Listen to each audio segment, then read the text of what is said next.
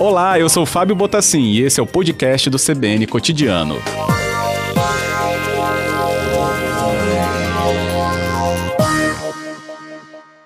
Muito boa tarde, Hugo, tudo bem?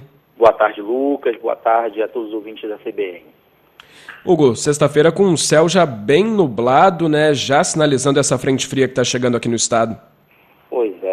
Diferente aí do mês de janeiro, né? Em que os capixabas aí tiveram né, longos períodos de calor, agora, né? Os sistemas meteorológicos que atuam nesse período chuvoso já começam a se organizar. Essa frente fria, ela vai dar origem né, ao primeiro episódio da zona de convergência do Atlântico Sul, que é o principal fenômeno meteorológico que provoca as chuvas, né? Chuvas de grande intensidade, né? Como a gente sempre fala, né? Nos preparativos do verão. E essa primeira, né, esse primeiro evento da zona de convergência do Atlântico Sul do ano, né? Já tivemos outros eventos aí desde o começo do verão, mas esse é o primeiro de 2021 deve causar aí essa, essas condições, né? De, de chuvas mais intensas no estado.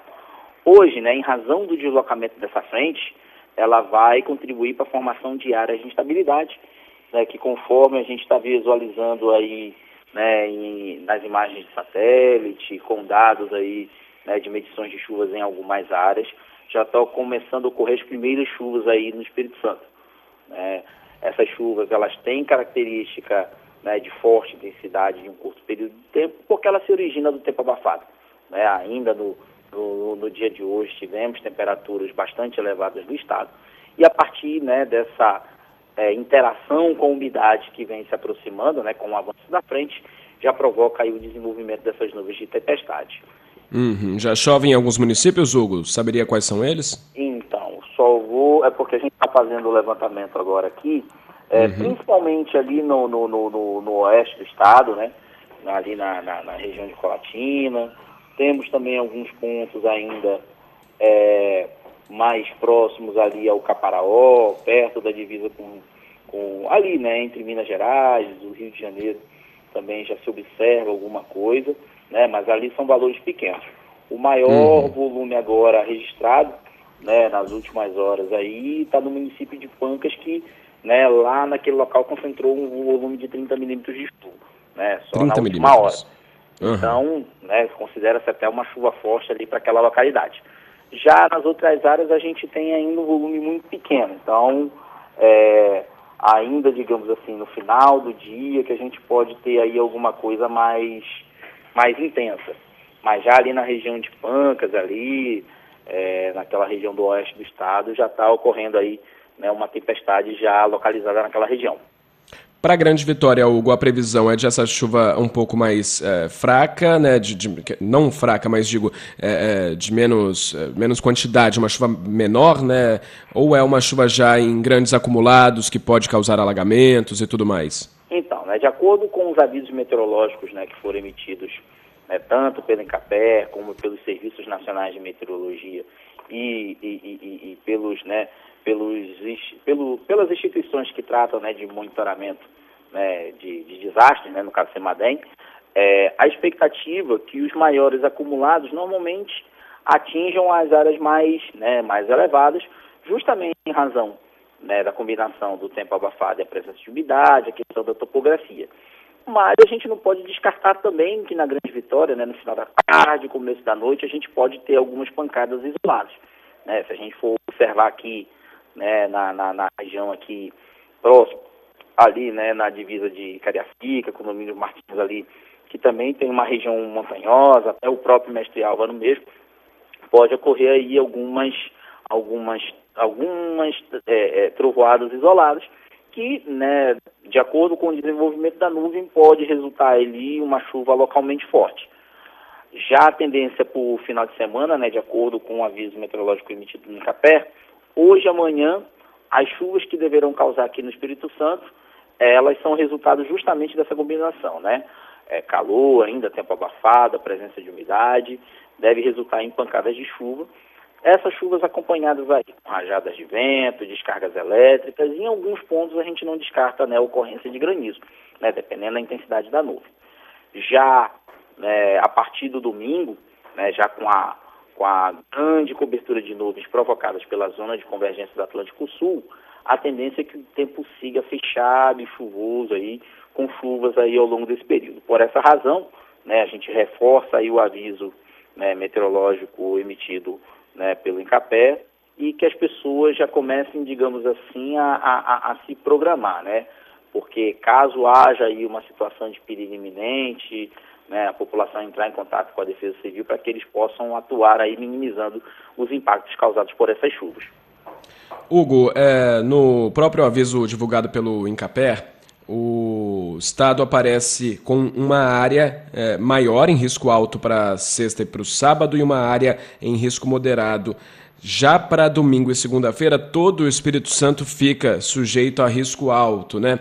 Essa condição, então, pode ser um pouco mais é, intensa da chuva na, no domingo e na segunda-feira? Ou isso acontece, essas áreas de risco elevado, por conta do solo que já está encharcado e aquela condição ali mais, mais favorável para deslizamentos de terra e outras ocorrências? Então, vamos até acompanhar a cronologia. No caso, hoje, sexta-feira, né, tarde e noite de sexta-feira, em razão do deslocamento do sistema meteorológico, a gente já isolou dessas duas áreas né, as áreas mais a noroeste, sul, a região metropolitana, existe um risco alto de temporais, né, aqui nessas áreas, porém, essas chuvas elas podem ser localmente fortes nesses pontos. Já a partir de amanhã, essa área sujeita ela fica no estado inteiro, né, tanto que o mapa ele, ele, ele apresenta condições para quatro dias apenas em duas situações. A partir de amanhã até o começo da semana, a condição já ocorre no estado inteiro. Porém, amanhã ainda tem condições de chuvas localmente fortes, né, de, de, de grande intensidade num curto período de tempo no estado inteiro.